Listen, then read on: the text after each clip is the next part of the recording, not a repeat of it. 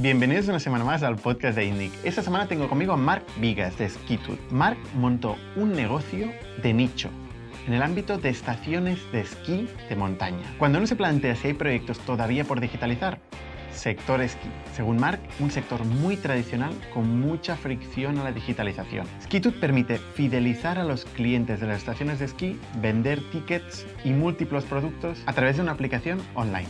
Mark acabó siendo el CEO de la consolidación de todas estas empresas que se fueron fusionando y acabó saliendo en la bolsa noruega tras recibir fondos del propio gobierno de Noruega. Mark recientemente dejó la empresa y nos cuenta cómo ha sido toda esta experiencia. En fin, un caso interesante que seguro que vamos a aprender también muchísimo en el podcast de IPNIC. Y el podcast de esta semana es posible gracias a Factorial, la plataforma de recursos humanos que permite centralizar todos los datos, información, documentos y procesos en un solo software, desde el desempeño a la comunicación con empleados, al payroll, la firma de contratos digitales, las ausencias, el control horario, todos los procesos entre empresa y empleado en un solo sitio sin necesidad de training ni onboarding.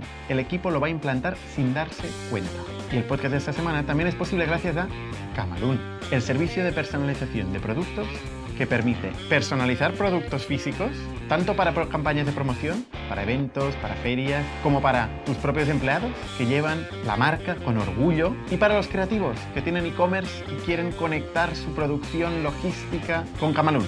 Muchísimas gracias a los dos sponsors. Gracias a todos vosotros por seguir recomendando el podcast y dándonos feedback. Si todavía no nos seguís en Spotify, en Apple Podcast o en YouTube, seguidnos, suscribiros, dadle a la campanilla y sin más, os dejo con Marc Vigas. Bienvenidos a las historias de Startups de ITNIC, un podcast donde hablamos de startups, negocio y tecnología. Bienvenidos una semana más al podcast de ITNIC. Yo soy Bernat Ferrero y esta semana estoy con Marc Vigas. ¿Qué tal, Marc? ¿Qué tal? Muy bien. Buenas tardes. Marc es el fundador de Skitut. No Skitut, Skitut, que estábamos comentando. Es un nombre complicado, eh, pero explícanos un poco qué es Skitut. Bueno, el nombre viene de actitud, ¿no? Eh, esquí, tener actitud hacia el esquí. Vale. Y Skitude, eh, como sabes, pues lo fundamos alrededor del 2012, tres, tres amigos, dos, dos, compañeros de MBA, una persona, otra persona que conocí, conocí en el Parque Científico de Girona.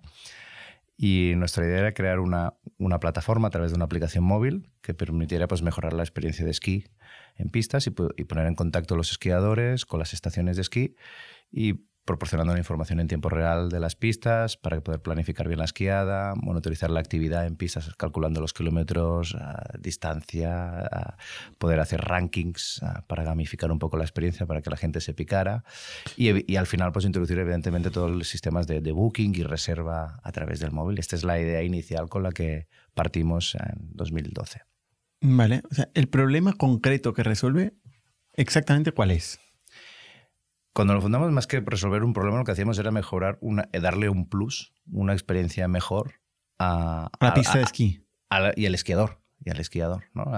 porque al final el esquí en sí, si les preguntas, bueno, no tiene un problema. Yo esquiaría me gusta, ¿no? La, la, realidad es que con el tiempo vimos que había que lo que podíamos mejorar era un poco la, la, convenience, ¿no? Resolver pues, temas, con el tiempo se ha visto pues, temas de colas, poder reservar de manera anticipada, poder tener la información toda en un único lugar y no de manera dispersa y fragmentada. Bueno, se ha ido... O sea, vosotros no, no, el arrancáis, convenience, sí. no arrancáis en un problema, sino no. que arrancáis en un espacio, que es las, las, las estaciones de esquí y los esquiadores. Sí. Y tenéis la tesis de que esto hay que digitalizarlo, porque hay que digitalizarlo todo. Sí, Claro, eh, ahora es muy obvio, ¿no? Con el tema de la de, de, con el COVID y toda la digitalización y tal, pero bueno, en, en el 2012 siempre hemos contra, encontrado stoppers, ¿no? Es decir, pues estaciones de esquí que nos decían, a mí me gusta que la gente haga cola, ¿no? En, en la estación de esquí. ¿Sí? Eh, ¿Quién dice eso? Bueno, lo dicen, no puedo decir nombres, pero gusta, ¿no? El tema de tocar el cash, supongo que tiene algo que ver con esto, pero bueno, el, uh, otra, eso es otra historia, ¿no? Pero bueno, también es un hecho de que que la gente en entornos de quien impulsa estos centros, que al final son centros turísticos, muchas veces son gente de entornos, digamos, de montaña. Hay una generación de directores de estaciones de esquí que son más bien seniors y toda la parte de la digitalización muchas veces uh, la veían sin un conocían muy bien la montaña, conocen muy bien cómo operar un centro de esquí, conocen muy bien incluso pues todo el entorno turístico, pero toda la parte de vamos a digitalizar todo esto, pues mm, al ser un, un sector tan fragmentado, pues no había nadie que individualmente tomara la iniciativa y si la tomaba no tenía realmente capacidad de desarrollar toda la tecnología que, que requiere uh, este sector. Entonces de aquí es cuando tiene sentido que haya un tercer player que, que haga esto. ¿no? Entonces en, en, este sector concretamente tampoco había grandes players, habían, hay algún player tecnológico de control de acceso como Skidata, Access, pero que son empresas aún hoy más de hardware que de, que de software. Yo, yo esquío mmm, esporádicamente, no mucho, eh, pero bueno, he tenido épocas de más y de menos, pero nunca me he bajado una app para esquiar. Hoy en día la gente se baja apps para, para ir a esquiar. Sí, cada vez más, sí, sí, sí. Cada vez, bueno, nosotros hay estaciones de esquí que mm, sabemos que 30-40% de los usuarios utilizan nuestra, nuestra aplicación en, en, centros de esquí concretos con la correcta promoción. Por tanto, de manera proactiva la, la, la buscan y, la, y, y, se la instalan y la usan con un, con un engagement de una media de 20 usos por temporada. Tenemos algún centro, sí, por usuario. Y a nivel de propuesta de valor, propiamente de producto, empezáis en 2012. Sí. ¿Qué teníais en 2012? ¿Qué desarrollasteis? Empezamos a desarrollar la primera versión de, de Skitude App. Um, ¿Qué hacía? Primero de todo, teníamos un. A través de. Recogíamos información de, de, varias fuentes en tiempo real para poderlas concentrar en un único lugar y dar información de previsión meteorológica, uh, parte de nieves, est estado de las estaciones de esquí.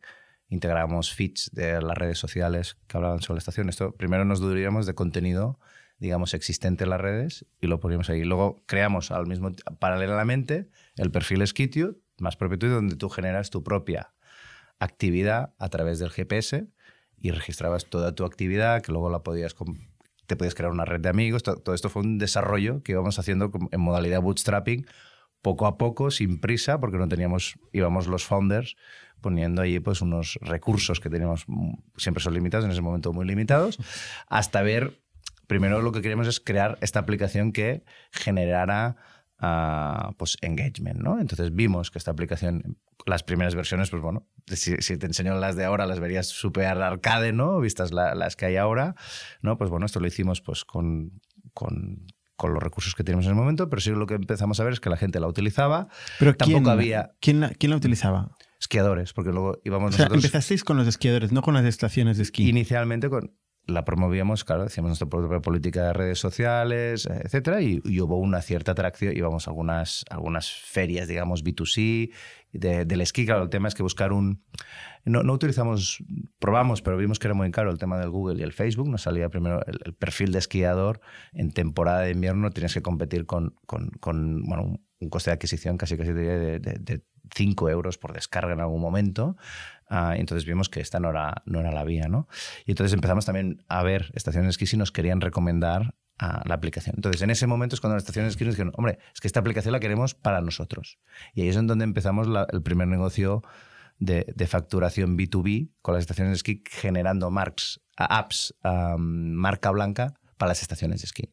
Ahí cogíamos la base de App, que siempre ha existido, y poníamos uh, que generamos una versión, un marca blanca, pero con, con el usuario de Skitude dentro, y de esta manera empezaba la comunidad de Skitude iba creciendo. Los, como la parte de comunidad la estación no la tenía, pues se apalancaban sobre nuestra comunidad. Entonces tú te descargabas la app de La Molina, por ejemplo, Sierra Nevada, um, veías toda la información de la estación de esquí y, al, y luego al mismo tiempo el, cliente se puede crear un perfil de Skitude donde allí uh, ese, ese perfil era único, es decir, el, luego se puede descargar otra app de Skitude y utilizar el mismo perfil porque actuaba como, como backup, ¿no? Tenías en el cloud todo, todos tus datos, ¿no? Y al final el Skitude es una red de más de 100 aplicaciones. ¿vale? Son uh -huh. sobre un, un, mismo core uh, que luego personalizamos hasta cierto punto para, para el centro o el destino de, de esquí. ¿Cuándo hicisteis la primera app de marca blanca?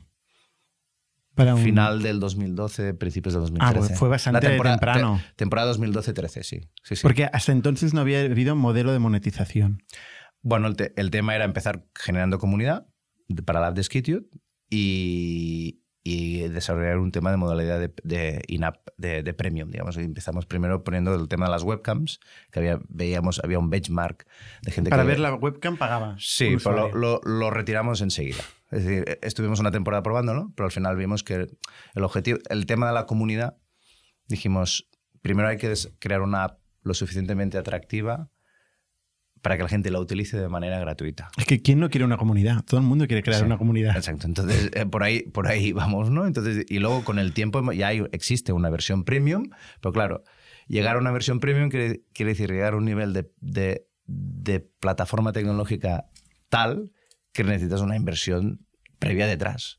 ¿Vale? Para hacer todo lo que estamos dando ahora. Ahora ves, puedes ver mapas en 3D, los tre- la tecnología del 3D la hacemos nosotros, te, damos, te decimos las pistas por las que has bajado, te hacemos un split de las bajadas. Tú tienes el tracker todo el rato encendido, pero te calculamos lo que son subidas, bajadas, por la- el número de pistas que has bajado, generamos rankings. Todo esto está hecho sobre una tecnología propia. Entonces, esto requiere un tiempo y sí, siempre requiere un tiempo barra recursos, ¿no? Entonces, tú lo puedes meter todo de golpe allí con millones, ¿no? O hacerlo con el tiempo. Ahí es lo que hicimos durante de bootstrapping hasta ah, mediados del 2017, donde yo ya vi que la empresa estaba ready, ¿no? Para presentarla a inversores. Desde Porque- 2012 a 2017 eh, lo aguantasteis esto a pulso, sí, con lo que pagaban las, las agencias de... sí. Ay, perdona, las estaciones de esquí. Con lo que van las estaciones de esquí, con alguna fina- la financiación propia de los, de los eh, ¿Cuánto invertisteis? unos un poco más de 100.000 euros. Ah, bueno, tampoco fue... Ciento- no, luego conseguimos algún ENISA. Cli- sí, con esto sí, sí, hicimos una estructura ¿Qui- muy... ¿Quién fue la primera pista de esquí que, que entró? A, a la par, Molina y Sierra Nevada. Los dos entraron. Mira, el ejemplo que has dado justamente. ¿no? Sí, los ¿Y- dos. ¿Y, cuánto pagaba? O hace, hace años, ¿no? Eh, Bueno, la, la primera, el primer contrato. Sí, han estado. de- bueno, claro, el tema de ferrocarriles, ahí había. La Molina iban con un grupo de cinco estaciones de esquí, que, era, que los gestionaban ferrocarriles. Y ahí, bueno, te puedo decir más o menos los. La, la media, digamos, estándar es de unos 10.000 al año por estación de esquí, por solo la parte de la app. ¿vale? Vale. Como modelo SaaS. ¿vale? Pues es un modelo SaaS que pagan 10.000 euros al año. Sí, Eh, pero eso inicialmente, luego ha ido aumentando. Es decir, es, eh, aquí pues bueno, hemos ido introduciendo features, um, tema de tienda online, si querías mapas, etcétera. En algunos casos tema de tiendas con comisión sobre venta. Tenemos, ya te digo, el modelo de Skitute, hay una parte de, de ARR, ¿vale? Basado en, en, en más SaaS, servicios SaaS. Y la otra sería la parte de, de, mm, comisión sobre ventas, que ahí podemos conseguir comisión sobre ventas incluso con contrato sobre el SaaS o directamente con la app de Skitio, que es la nuestra, digamos, ¿no? O sea, vosotros habéis mantenido el modelo B2B de, Sí. de pista de esquí, el modelo B2C de premium accounts Y comisión sobre ventas. y luego comisión sobre el marketplace Sí. que Sí. productos físicos que vendéis. Complicado. Bueno, es que el, el tema del el sector del esquí es que es, es un tema Es de un integración. nicho. Es un nicho. Es un nicho, tema- Tienes que monetizar todo lo que puedas porque si no, no puedes crecer más de... Claro, eh, en ese sentido, bueno, como mercado es lo que decíamos, en estaciones de esquí hay pues unos 100, como sueles hay 100 millones de personas, pero están distribuidas alrededor del mundo que de manera activa, activa a- a- esquían cuatro veces al año. 3.000 sitios que son las estaciones de esquí estas que, que la gente va, pero bueno, están muy distribuidos. Hay luego, 3.000 estaciones de esquí, has dicho, Sí, sí, en el mundo. en el mundo, sí. sí. Y les has llamado a las 3.000. Bueno, las 3.000 no, no, porque las partes, las, Japón, eh, lo que puede haber en China, no, nos hemos centrado bastante en lo que es eh, Europa y, esta, y Norteamérica. Sí. ¿Y cuántas son? Europa y Norteamérica. Bueno, son, serían unas cerca de, no llega a 2.000, pero eh, cerca de 2.000, sí. Cerca de 2.000. Sí, Las entonces- 2.000, y, sea, 2.000 las puedes llamar a las 2.000. Sí, eso es- seguro que nos han, de una manera u otra nos conocen casi todas en el sector, sí. Claro, es que yo, yo, o sea, nosotros en Factorio tenemos un modelo SMB Mm. y 2.000 llamadas casi lo hacemos en una semana. Sí, pero, no es un pro- pero el proceso de A adopción. empresas. Sí, sí, pero el proceso. En el momento que tú pones. Es decir, cuando tu producto es un. Tú puedes vender un software que es de uso interno. Yo creo que eso es más fácil de adoptar. Cuando tú pones un producto. Pero es más fácil lo del otro, ¿eh? Siempre- No, no, no, no creo. Bueno, bajo mi punto de vista, cuando tú pones un producto que al final es su cara, tú estás poniendo que le dices, no, no, la, tu inter- la interacción. Otra cosa es que digas, ¿me permites vender a través de mi plataforma? Esto es otro nivel. Pero cuando tú vas y dices, a un, vas a una marca como Gran Valira o La Molina, que no tienen ah, el ecosistema digital de interacción con sus usuarios y, lo ti- y le tienen que dar confianza a una startup de, de pocas Bueno, personas, es- ahí es donde el, el proceso no es tan automático. Se parten de la nada y tienen un riesgo 10.000 euros. Sí, sí, claro, sí, sí. Para fidelizar mejor su sus audiencias, Sí, sus usuarios, sí, ¿no? Es una forma de fidelizar. Es una forma de, de conocer mejor al cliente y vender más. Sí, y mejorar la experiencia. Sí, son las tres patas. ¿Cómo venden más?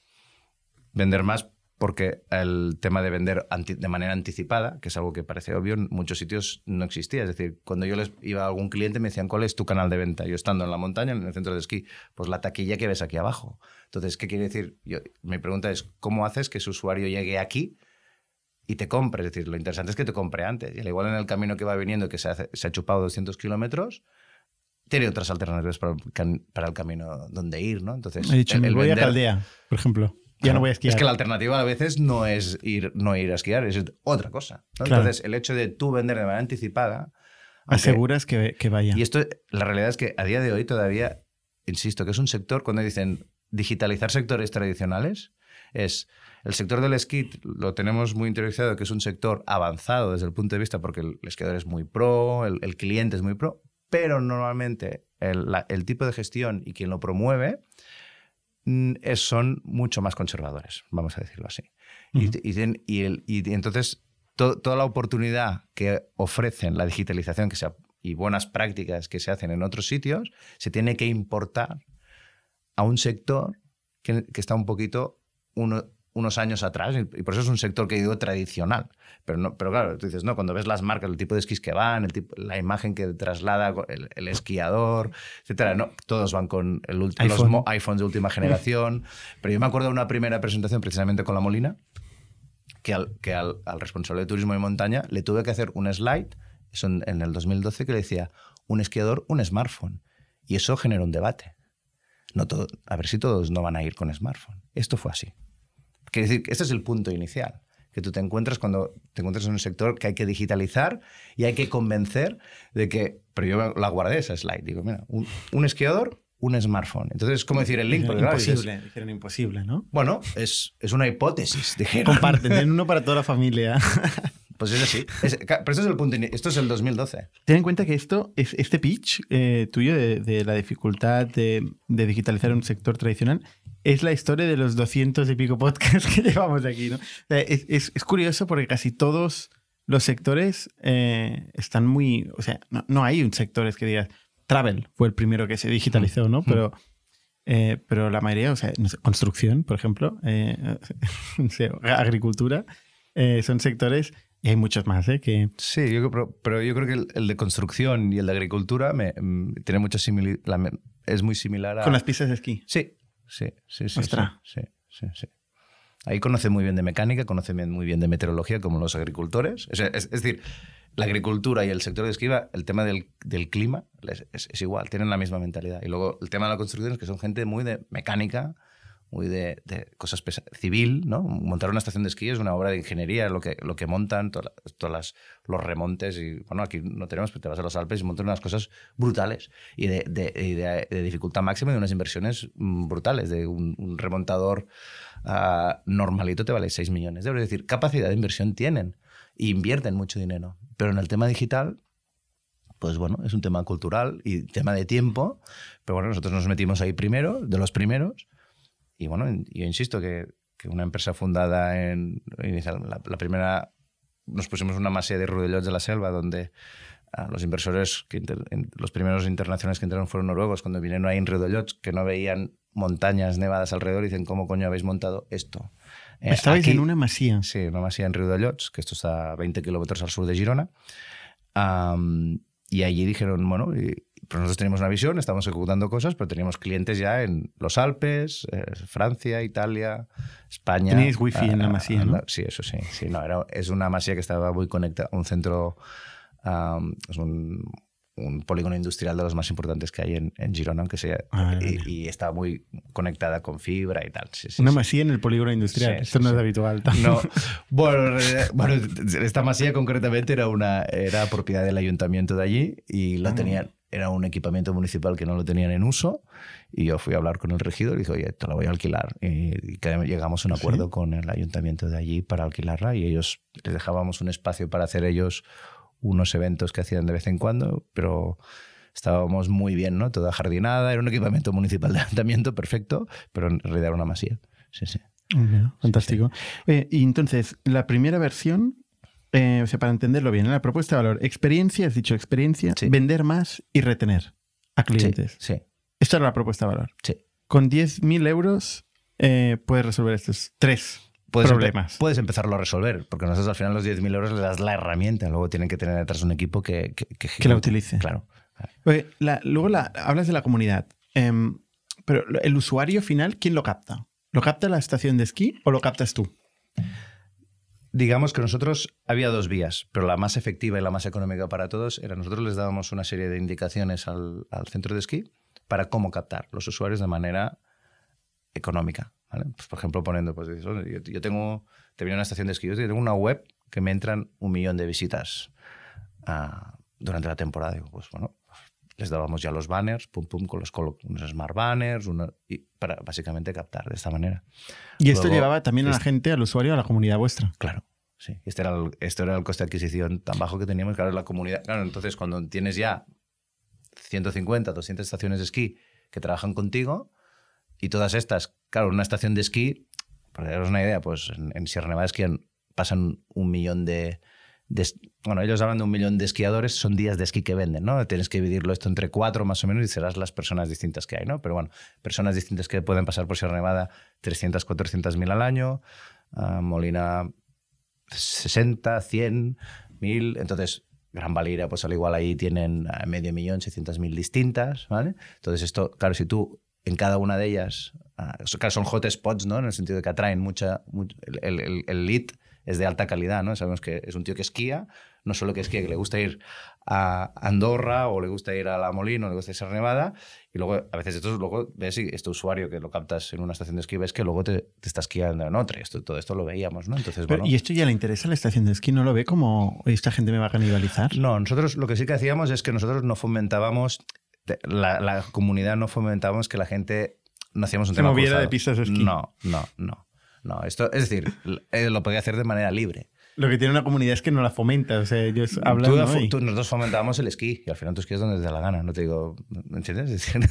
A deporte, ¿no? No te digo que hagas deporte en DIR o en el otro. Podrías hacerlo, pero no lo hacíamos. Eso sí que era, la, era la, el red line, ¿no? De que nosotros... Seguro que salían las conversaciones con las... Este era el, pero bueno, mm, mira, llevamos me gustaría que vinieran aquí todos los directores generales, que hemos unos cuantos, y no hay ningún, siempre hemos gestionado muy bien todo esto y no hay ningún tipo de, de conflicto. Y, cuando la gente se registra a Skitude, sabe que es para bar de esquí, no para que reciba ofertas comerciales específicas de, de, de, una estación o, de otra. ¿no? Antes de conseguir financiación, el año 2017, ¿cuántas pistas de esquí habíais captado? Pues ahí estábamos unas 30, 40. O sea, 40.000 euros al año.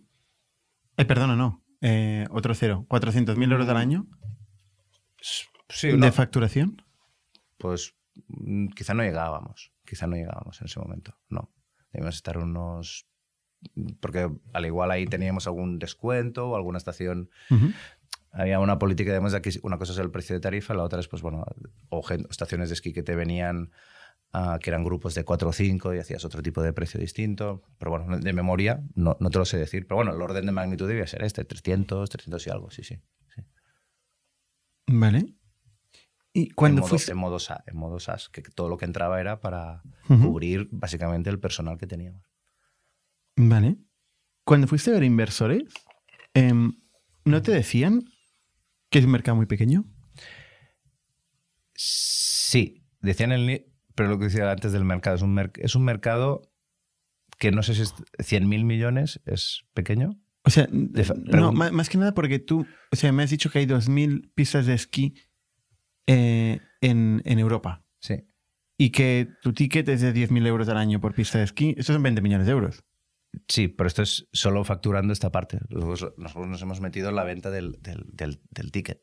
¿Vale? Es decir, esto es esos escritos iniciales. Nosotros luego, en, ya a mediados del 2018, entramos en contacto con, con la que es la, la, primera, digamos, merge adquisición que hicimos, que fue con Esquío. Entonces es un proyecto que es un teletag del esquí, que se utilizaba fundamentalmente en Suiza, y ahí lo que hacían es tema de, vas con una tarjeta, y se te abre con el concepto Teletac, que ahora aquí ya se están, nos estamos eliminando, digamos, en las autopistas, pero para que nos entendamos es el Teletac, se abre la, la, barrera y entras. Y esto tenías 40, en ese momento tenían 40 estaciones de esquí en Suiza, ninguna de ellas cliente de Skitute, ¿vale? Para que veas un poco el cross. donde tú puedes esquiar, entonces ahí, la, en, ese momento, pues ahí lo que tú vendes es el forfait. Cada ahí tú lo que tienes que ver es 40, 50 euros de media por cada vez que se te abre la barrera, eso lo facturas tú y luego ahí te quedas una... O sea, 50 euros vale un forfait de media. Depende del país, pero bueno, el del día de esquí, la media podría ser, porque hay en, Suiza eran más 50, 60 euros. Sí. 50. ¿Y esto que, cuánto te puedes quedar? 40. ¿Perdón? ¿Cuánto te puedes quedar por intermediario? Depende de lo que negocies, pero bueno, alrededor del 10 se puede quedar. Sí. Ostras, mucho. Sí, pero aquí sí, pero eso es lo que es normal. De, hecho, de hecho, los tour operadores que hacen más el marketing se quedan más. Se quedan más, se pueden quedar más. Claro, lo bueno del ticketing es este, no, no es un es, el, margen es, es, es, es 100, es decir, la capacidad de, de, poner esquiadores en pistas es mayor, ¿no? Es decir, ahí no es un tema de stock, ¿no? Sí que tienes un, un límite, digamos, de, pero no se llega nunca al límite, por tanto, ah, es, es, habitual que todo lo que sea traer nuevos esquiadores y vender más tickets, mm, para terceros canales se, den márgenes incluso de, un 30% en algunos casos. Ostras. Sí. ¿Y sabes cuántos forfaits se venden en Europa y Estados Unidos? En los 2000, en las 2000 pistas de esquí. Bueno, mundialmente son 400 millones. Y de estos 400 millones, el 75% es eh, Europa y América. 300. 300 millones de forfait al año. Sí, sí. Y esto eh, multiplicado por 5 euros, 10% de 50 euros, te da un poco el tamaño de mercado, ¿no? 1.500 millones. Bueno, luego, y luego tienes que cruzarlo esto con alquileres, seguros, ese es un mercado más grande. Claro, porque es donde te iba antes que el tema se está enfocando hacia aquí. Es empezar a, poner capas arriba adicionales que normalmente cuando tenemos un ticket hay el seguro, entonces se puede cruzar. El tema del alquiler, hay gente que quiere alquiler o no quiere alquiler, pero también se, se cruza, y eso te va aumentando el ticket. Y luego hay temas de, y aquí meterse, tema de ah, hoteles. ¿vale? Alguno de los socios de Skitute es precisamente gente que hacía pack son, bueno, es socio de Skitute y hace packs de esquí, que es ah, hotel más forfait. Entonces, lo que quiero decir es que al final, aquí la mm. yo creo que la gracia nuestra ha sido... Y luego, evidentemente, hay la parte del premium. Hay gente que nos paga pues 30 euros al año para pagar el, tener el premium. Por tanto, eso es, un, es una capa adicional. Esto sería otro negocio. ¿Qué, parte del negocio viene de la pista de esquí y del premium del B2C? actualmente es... Mm, yo creo que igualmente está, 60, 70 es todavía el B2B. 70 es B2B y 30 es B2C. algo así, sí. sí, sí. Uh, pero, um, bueno, no, no, no, me acordaba lo que iba a decirte, pero bueno. Uh, sí, yo, sí. yo, te iba a preguntar sobre el go-to-market, ¿no? ¿Cómo, cómo... Ah, sí, el valor. No, la gracia, yo creo que lo más importante de nosotros ha sido crear una plataforma que sea atractiva para el esquiador, ¿vale? Es decir, y que le dé valor. ¿No? Y, nosotros no, hemos hecho un copycat o un copy-paste de ningún proyecto. Yo creo que la gracia ha sido hacer un proyecto, evidentemente, inspirado mucho en, lo que hacía Rontastic, en el mundo Strava, para una comunidad como ah, esquiadores, hay, gente de ciclismo, corredor, para el del esquiador. Este ha sido, el para mí, el, el, usuario en el centro. E intentar hacer algo de valor para ellos, que con el tiempo lo hemos hecho. Y una vez hecho esto, los tienes que captar. La captación del usuario hacia la plataforma, el hecho de hacerlo con este referral, growth hacking eh, conjunto con, con, con, el resort, con, las comunidades ya existentes del resort, que ellos tienen unas, unas marcas muy potentes, Gran Valira, La Molina, Maseten, uh, Sierra Nevada, uh, Bale, etc. Son, son marcas muy potentes que ya traen, son faros. Y esa gente a veces, lo que dices, son gente que, que, que no le da el valor a veces de, tener, ya le dan cada vez más, pero tener uno, dos, tres, cuatro millones de, visitas en la web que, entran y a veces ni, ni, ni, ni captan el dato, ni intentan convertirlo. Eran webs informativas, ¿no? Es decir, tú haces una web, normalmente dices, bueno, una web tienes una tienda online. Pues eran webs puramente aparador, ¿no? Tipo flyer, ¿no? Es decir, bueno, y luego a partir de ahí, imagínate lo, lo poco orientados a la transacción que muchas webs de estas lo que han hecho, ah, bueno, pues le das un clic y luego se te abre el e-commerce en otro sitio, ¿no? Hay gente que ya está cambiando y cuando ya entras en la web es un concepto de portal, ¿no? Turístico, ¿no? De, intentarte no solo decir dónde está a las webcams donde tienes la- los mapas, etcétera, sino realmente enfocarte a captarte a que compres de manera anticipada no solo el ticket de esquí, sino toda la experiencia alrededor, ¿no? El tema de restauración, tema de hotel. ¿Vosotros la web no la hacíais? ¿O no la hacéis? ¿O sí? No, la parte de web lo que proporcionamos son ah, tiendas, ah, este concepto, digamos, de e-commerce, ah, pero que no son las webs típicas. Hay un estándar de cómo hacían las webs y que cada uno, esto no nos metíamos, pero sí que les hacíamos estos módulos donde la... Pero tenía de- que espabilarse para hacer la web. Porque Sí. ya que estáis y tenéis la pista lo- de esquí. Sí, no, lo hacíamos, pero normalmente no... no ya, ya intentamos hacer, pero, pero vimos que no, No querían. no querían no- no traccion- Sí, entonces nosotros más bien era más fácil entrar con nuevas cosas que ir a sustituir las existentes. Tenían el típico, bueno, un primo que ha hecho una web. Bueno, también, también. O una agencia de Sí. por ahí. Digamos que nosotros no hemos. La, la gracia de. Cuando eres sustitutivo de algo, lo, lo bueno es que tú ya estás en una línea del presupuesto, ¿no? Tú tienes el Excel, ¿no? Y dices, yo me gasto tanto en esto. Entonces puedes ir a convencer a ese y decir, pues te lo hago mejor o más, o más barato. ¿no? Nosotros lo que hemos ido normalmente es introducir una nueva línea. Entonces, eso quiere decir que no teníamos una competencia muy clara porque había un elemento diferencial que, hostia, hago una app o hago una tienda que no tengo. O, ¿vale? Claro, tienes que introducir una nueva línea. que no es fácil. Y, y entonces, claro, ahí le pones de, de conseguir un 0 a un 1. Mm. Vale. Y aquí es un poco la política un poco nuestra. Bueno, vamos a empezar por la barrera de entrada. 10.000, que poco, ¿no? Para empezar. Pero claro, ah, luego de ahí hay opciones de ir. Lo importante es crearla, el vínculo con la, con la estación de esquí, que ellos, que ellos vean que sabemos ayudarles a, generar a digitalizar la comunidad que ellos tienen, ¿no? Porque eh, no, el cliente es mío. Bueno, pero dices, ¿sabe- ¿y sabes quién es? ¿Cuántas, lo que dicen, ¿cuántas personas vienen a la estación de esquí? Un millón. Pero pues, un millón son un millón o bueno, claro, algunas repiten. Pues. ¿Cuántos realmente conoces? Y rascaba, rascaba y realmente te reconocían que conocer, conocer, conocían un 10% de los clientes, que eran los que tenían forfait de temporada.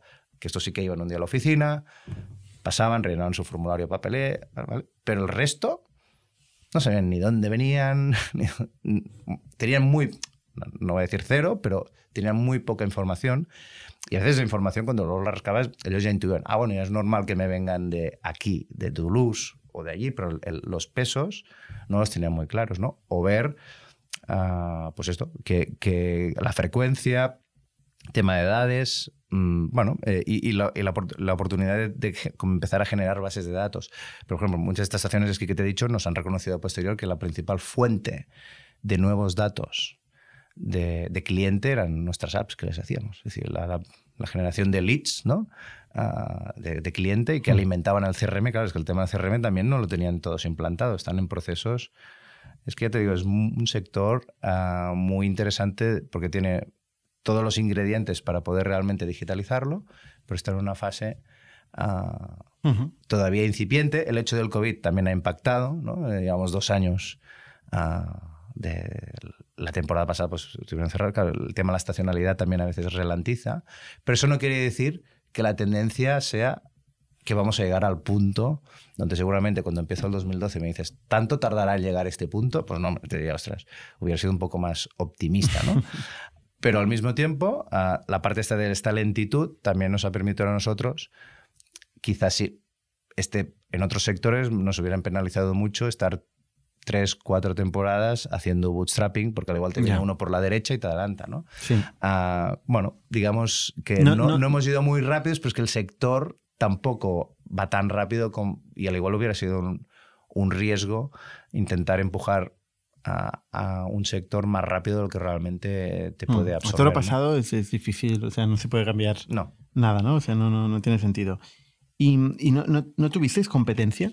O sea, ¿no tuvisteis otra gente que fuera a llamar a la puerta de las pistas de esquí Sí, sí. que ibais vosotros? Sí, lo, lo que pasa es que la, la aproximación es que su modelo, nosotros am, enfocábamos el tema más al tema de la comunidad y, y- y más a SaaS. Había gente que se dedicaba más a hacer el proyecto. Entonces, bueno, muchas veces ya te puedo hacer una muy chula, pero tenían que empezar desde cero, presupuestos más altos. Ah, nosotros ahí, Aún así había pistas que lo, lo hacían, ¿no? ¿O no? algunas lo hacían, pero tampoco... Igual luego lo tiraban a la basura y acababan... Sí, bueno, al final yo siempre digo que nosotros, y gastarse, pues no sé, mm, bueno, en, en Bale había un proyecto que históricamente, pues que cuando empezamos que hicieron Epic Mix, que históricamente se habían gastado, como decían, 3, 4 millones de dólares. Claro, a veces el ser a veces hay un tipo de, de cliente o estación de- o destino que saque lo- o le interesa invertir estos recursos ahí para el hecho de decir que son innovadores, dar una imagen, lo, lo ponen en presupuestos de, de marketing, de branding, ves a saber, pero desde el punto de vista racional no tiene mucho sentido invertir esto porque luego no es solo crearlo, ¿no? es, es mantenerlo ¿no? y, y seguir manteniendo los estándares de calidad o, o de usabilidad que, lo- que los usuarios identifican, que, que piden, ¿no? Porque al principio las apps, como eran en el 2012, ahora te- nosotros permanentemente, no, las- el mantenimiento no es solo mantener para que las cosas funcionen, Mm, Sí, es sí. hacer que la app siga siendo atractiva para que no se vaya a, a otro sitio. Por lo tanto, la- es una carrera, es el juego de la, la zanahoria, ¿no? Un poco, ¿no? De, estar permanentemente invirtiendo. Y esta mentalidad es imposible que la pueda sostener en el tiempo una estación de esquí sola porque no es su core. Esto no tiene ningún tipo de sentido. Y, y hasta el 2017, ¿cuánta gente erais? 2000, pues unos 15. Unos 15. Hasta No- no- no llegábamos. bootstrapping, ¿eh? O sea, sí, sí, 12, sí. Y entonces levantáis pasta. ¿Cuán- ¿Cuánto levantáis? La primera, 600.000. Con esa de Van y ese. Sí, fue una, que ronda, fue una ronda, sí, la primera fue una ronda, digamos, toda con inversores españoles y, y y de perfil fundamentalmente ah, Business Angel y había, Ujú. bueno, la, de- la de Draper, la de B-Booster, Caras Draper, que, Ujú. bueno, era más fondo en este caso, pero bueno, que, que entraban en fases, en fases sí, sí, sí. Y esta fue la primera ronda. ¿Y, por es- qué levantas la ronda? Bueno, para eh, aumentar la red comercial para empezar a vender a los Alpes, que ahí básicamente estábamos vendiendo en sur de Francia, Andorra, España y Latinoamérica. No estábamos en Estados Unidos, Canadá, no estábamos en, en Alpes todavía, ni Escandinavia, nada. ¿Y cómo, cómo haces el go-to-market? Pues ahí empezamos a crear una red de comer ahí como es el tema de proximidad, pues empezamos a contratar gente del sector que yo iba conociendo, ¿no? Local. local, sí. En Italia, pues seguimos teniendo los partners desde el, desde el 2017 los mismos, ¿no? Gente que está en la zona de Trento, de la zona de las Dolomitas. Son dos, dos bueno, tenemos amistad, ya tengo, somos amigos ya. de- y ellos, pues bueno, vieron el proyecto, les gustó, digo, no sé, hay que, esto hay que llevarlo a Italia, ¿no? Y gente que, pues uno de ellos, de hecho, es presidente de una estación de esquí, el otro tiene una empresa tecnológica que también ah, da servicios a las estaciones de esquí, pues una gente que conocía el sector, tenían los contactos y bueno, les pagábamos un fijo y un variable en este caso, y vamos así. Lo mismo, el- el- pues ese modelo lo replicamos, lo hicimos allí, en Estados Unidos igual. Pero no eran full time, ¿eh? eran partners. Mm, Como, como canal. Sí, lo- yo el tema del full prefería, digamos, prefería dos part-times que un full-time. ¿Ah, El sí? sí, sí, sí, sí, sí. Bueno, entre otras cosas, porque igual en verano no se puede. Sí, tanto porque- cerrado. Claro, la- mi, mi idea era ah, el hecho de darles y darles un fijo. Yo, yo, digamos, el hecho de darle yo el variable solo no, no, no es un modelo distribuido porque luego no. Yo con el con el, la parte fija les exigía una acción. ¿vale? Yo era muy eh, hay que hacer, o sea, tantas visitas, ¿no? Ta- reporting, conoce, conocimiento del mercado. Y luego seguir los resultados, que es venta, pues ahí sí que íbamos a, a un adicional, ¿no? Y bueno, esa fue la manera, porque tampoco habían tanto. Yo no lo que dices tú, contratar un. Levantas 600.000 euros y tampoco te da para fichar a un senior, un comercial senior en Estados Unidos, ¿no? Más de 100.000 ah, dólares, y pues tampoco íbamos a, a- Y no era solo ese mercado, eran otros, ¿no? Entonces, aún así, con los 600.000 euros era hacer las cosas.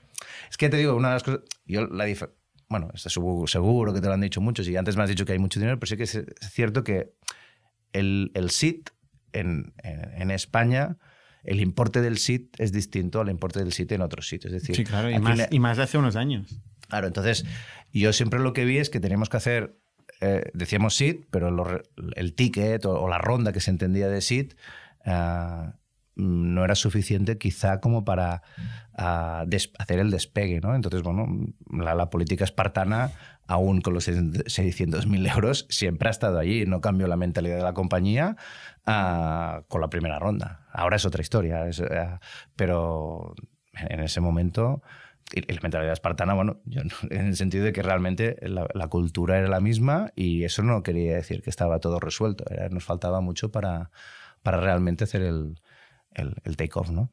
Y luego hacéis una serie A, ¿no? En 2019. Sí. sí. Con, con tres inversores y, y levantáis dos millones de euros. Claro, porque esto iba acompañado de la, del merge con Esquio. Con este, aquí es cuando creamos el grupo. Este es un, pro- no, aquí nos encontramos dos proyectos. Un proyecto que es... el ¿Cómo, de- cómo os encontráis? Pues en, en una, en una feria, en Francia. ¿Con el Ellos- fundador? Me vienen, nosotros teníamos un stand, Skitute, en, en, era en Grenoble, eh, y vienen los, los, los fundadores, bueno, los- más que el fundador, el, direct- un direct- el director general de ese momento, el fundador no estaba como director general ya en, ese, en y viene el director general y, y el comercial noruego que tenían ahí en, en Oslo, que los dos estaban en, en el, y nos vinieron a ver, y bueno, ya desde el primer momento pues fue una aproximación así ya de ver si había interés ¿no? en, un... ¿Ya, ya los conocías tú a ellos? Sí, sí, sí, sí, del mercado. El mercado es relativamente... Nos conocemos todos, los proyectos. Sí, Ujú. sí. Es que yo lo conocía, pero bueno, hacían algo... No es competencia nuestra, porque hacían cosas distintas.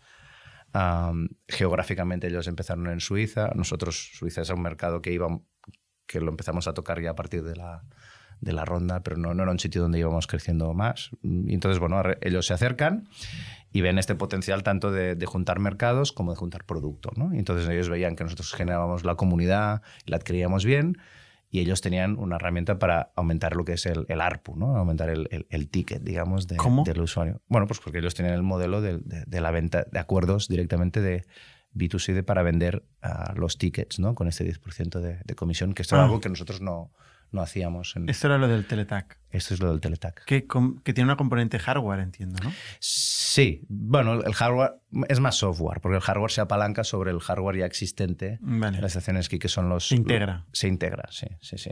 Ellos no hacían el hardware, sino ¿Qué es RFID o, o eh, NFC? eh, RFID. RFID. Radio. Sí, sí, sí, sí. Eso, hay unas antenas, hay unos, todas las puertas es normal que tengan una antena que lee directamente el- las tarjetas estas de RFID que están encriptadas y, y ya está. Es un chip y te da acceso. Pero esto hay... Digo, las dos, los dos grandes players del sector son Skidata y Access, que son austríacos. Am, hacen también temas de estadios, bueno, Skidata Parking, etc. Ujú. Y ellos tienen todo un sistema para que te terceros se puedan conectar y, y sean, decir, permiten hacer el tema del teletac o una tienda online que pueda hacer una recarga de, de una tarjeta concreta. ¿Y, y cuánto facturabas Kio? En ese momento debían facturar unos cerca de los 2 millones. Dos millones. ¿Y vosotros? En aquel momento. 600.000, pero claro, los márgenes eran distintos. Ah, o sea, ellos eran modelo de intermediación y los dos millones eran GMB. Sí. No eran margen. No. O sea, ellos se quedaban el 10% de esto. De 200.000 euros. O sea, eran más pequeños que vosotros. Sí, un poquito más. Sí, la valoración. Hicimos una Entonces, la fusión que hicimos fue. Skitute se valoró un poquito más que su compañía. Y ellos, la diferencia entre nuestra valoración y la suya, ah, pusieron en cash estos dos millones los socios noruegos. Eso es como hicimos la fusión, Y es que eso es al 50-50. Hmm. Con los dos millones. sí. Y eh, Y, ahí entonces y ahí empieza el grupo. ahí empieza el grupo. Ahí empieza el grupo. Ah, ¿Y cómo en es esto? en De el- golpe te juntas con unos...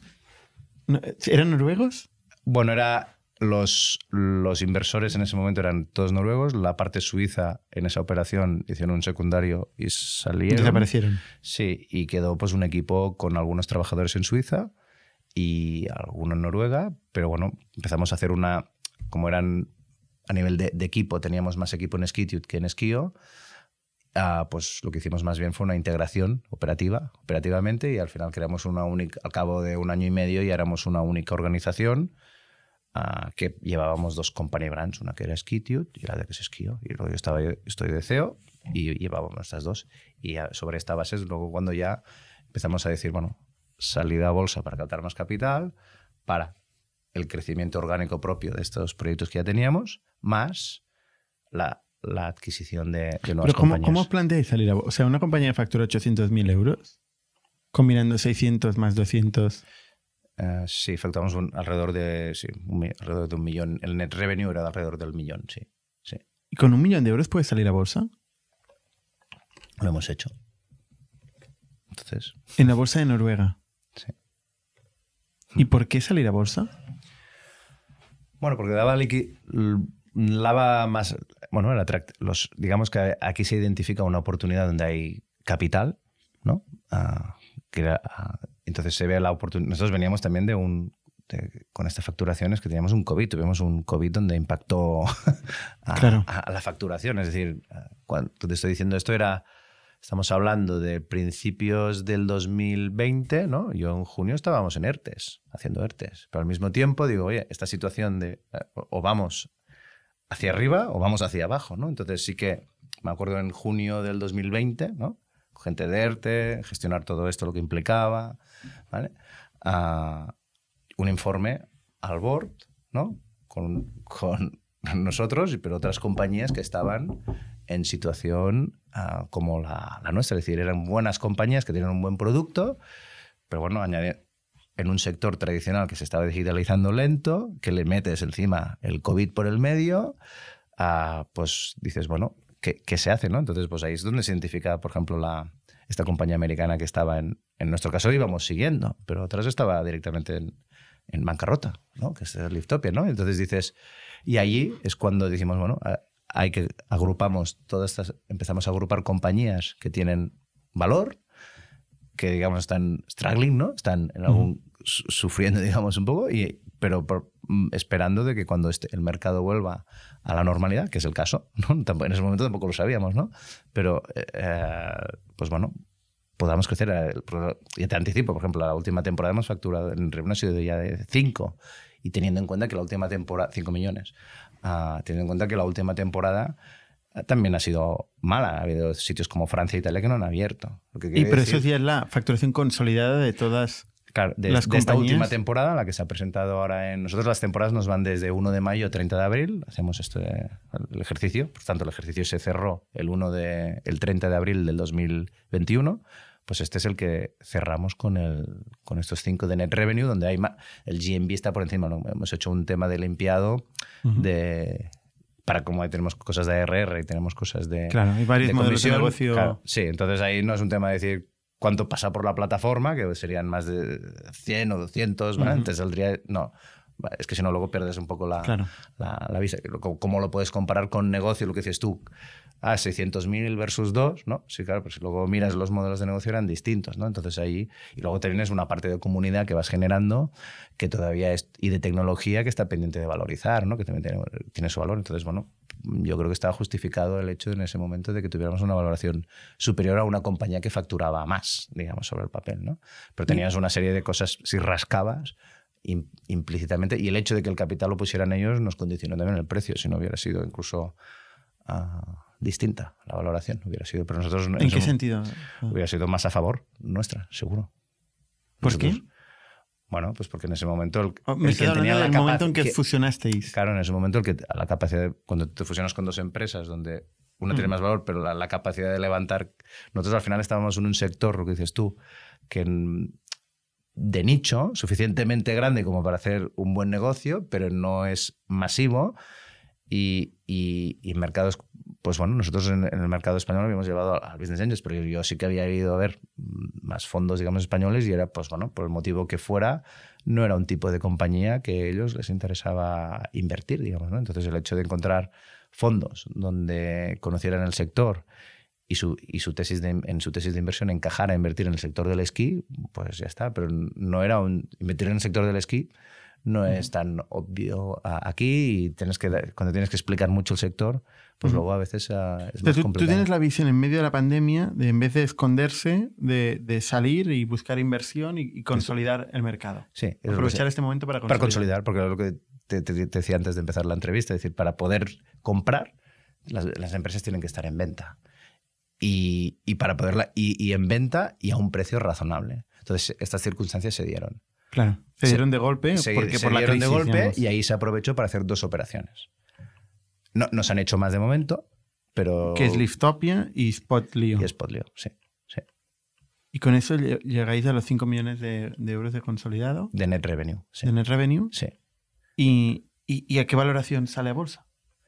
la valoración fue el premonio fue de 35 y luego se añaden los 25. Sí, levantan 25. Se levantan 25, sí. Esto te hago un redondeo porque esto es en coronas noruegas pero básicamente un euro es 10 mm. coronas. que eso es público. O sea, yo ahora si quiero comprar una acción, puedo. Sí, sí. Ahora estamos listados en el Euronext Growth.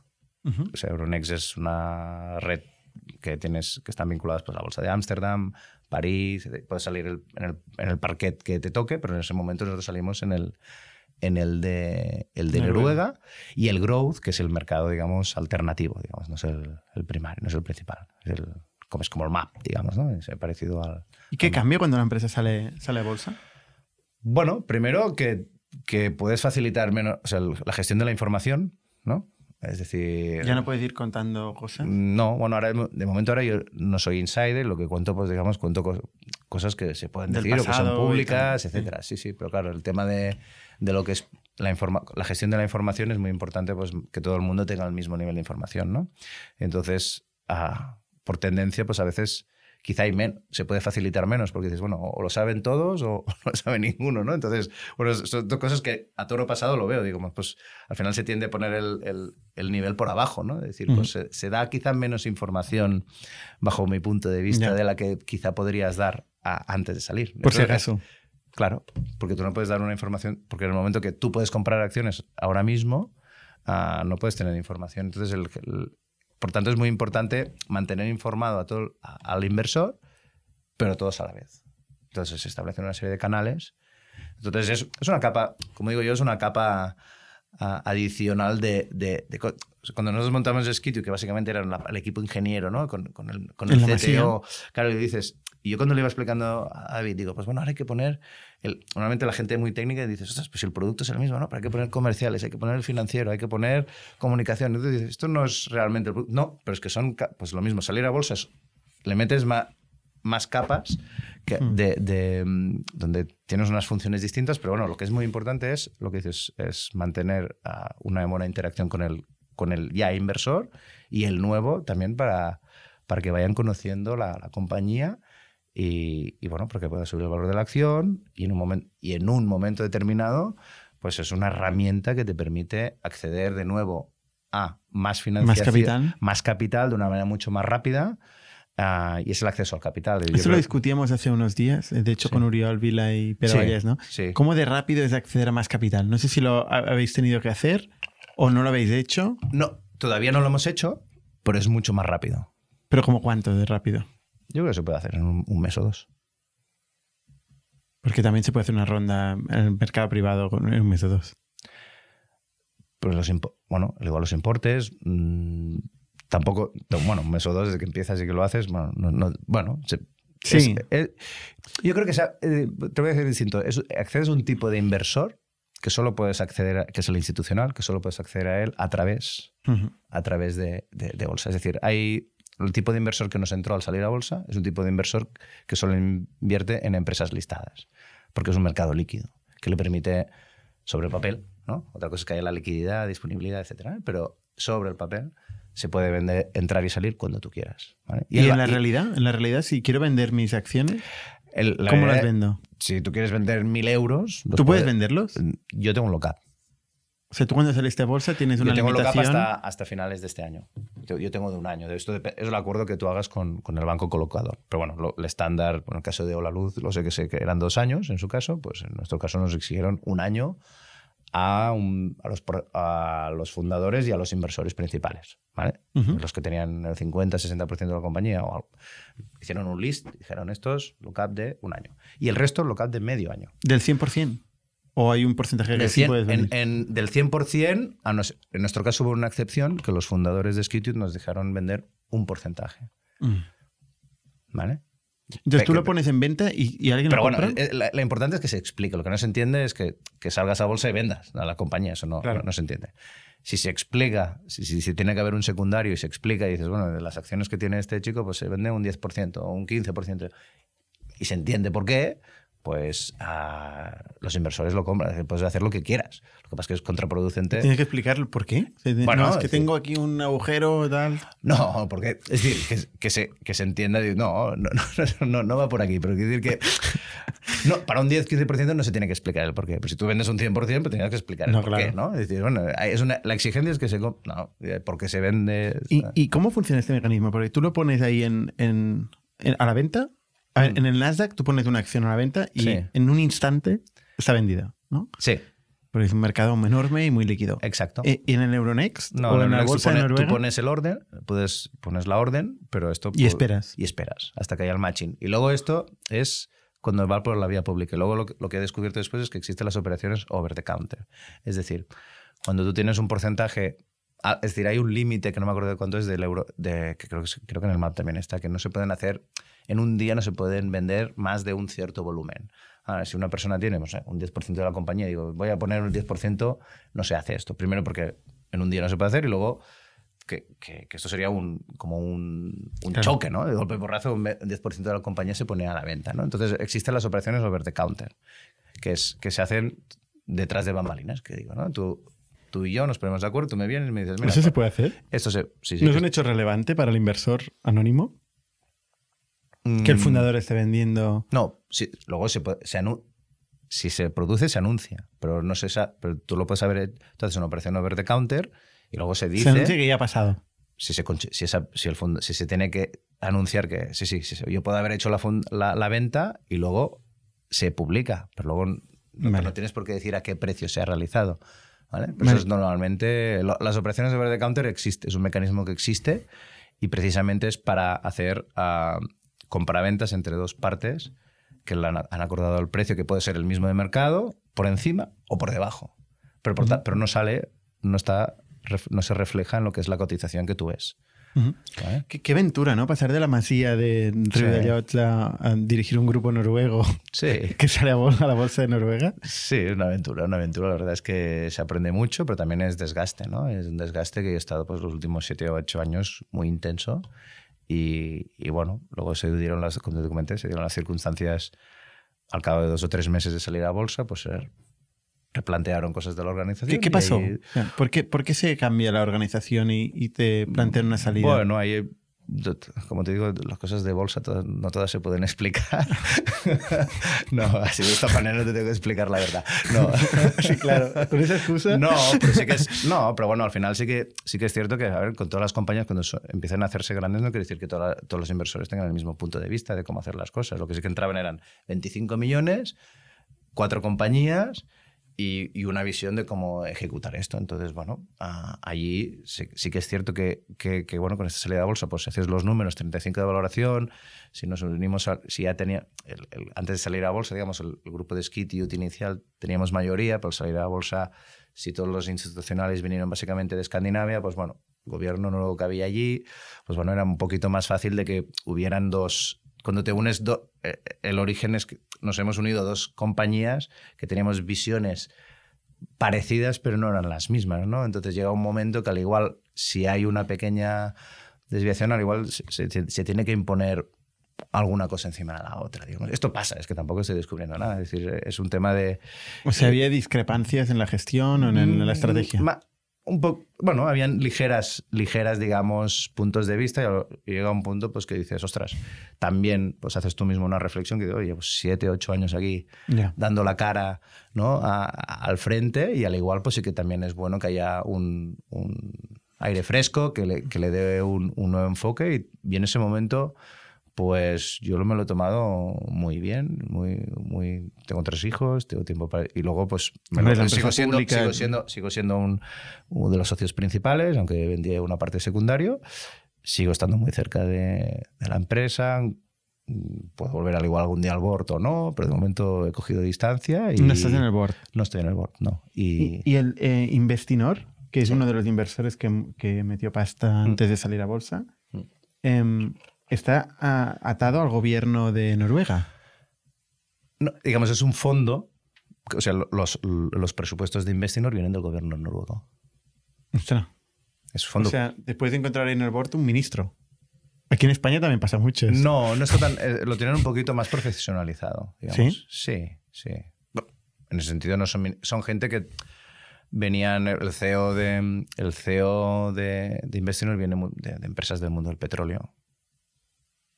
Que es todo en Noruega. Noruega, sí, el tema de lo. Digamos que ahí, Noruega, curiosamente, si miras ahora los coches eléctricos, precisamente al con- tú dirías que ellos van a promoverlo, precisamente son los primeros que son conscientes de que esto se acaba. Ah, no, pero porque Y lo venden están- al resto del mundo. bueno, pero, sí que es cierto que en casa ellos aplican una política de lo mismo que el salmón, ¿no? El de las piscifactorías ellos no, no se lo comen, digamos, ¿no? También lo mismo, ¿no? No, ni, no, no les gusta esto y el, y el tema del petróleo pues están... Pero sí que es cierto que esa gente... ah, yo lo que he visto es que culturalmente, y eso hay que decirlo, es un país que se hicieron, un agujero, hicieron unos agujeros en el suelo en los años 70, de un sitio donde había pobreza, han hecho un país con muchos recursos, y lo que yo creo que sí que es digno de admirar es que la mentalidad es de cuidar a todos, ¿no? Y han hecho un mm. Donde no se enriquecen unos pocos, sino nos enriquecemos todos. ¿vale? También es verdad que son pocos en general. Son pocos, sí, son 5 millones, sí, pero, pero hay una mentalidad de, de, proteger al... No, porque esto hemos visto otros países que, que hay esto y no, y no protegen al... ¿eh? Entonces, en ese sentido, uh, y a partir de aquí, con estos recursos, uh, están, ellos están haciendo una política en el de nacionalizar startups. Entonces, no, yo entiendo lo que hicieron con nosotros, la exigencia cuando hicieron el merch, no sé si tenían la idea de que al final saldríamos a bolsa o no, era vamos a llevar la compañía a Noruega, porque, por ejemplo, Kahoot, que es otra bastante conocida, es una empresa de origen, de origen ah, italiano, pero está listada también en el mismo, empezó como nosotros igual. La, la, la, primero la nacionalizan y luego la capitalizan a través de fondos institucionales a noruegos, donde normalmente hay un problema de de... Es otros, el mercado es distinto al de aquí, al de Europa. No digo que no es Estados Unidos, no es, Reino Unido, pero es un sitio donde hay, lo que dices tú, me has dicho antes, hay dinero, ahí tienen dinero, tienen problemas de allocation y luego lo que están haciendo es un mercado tecnológico.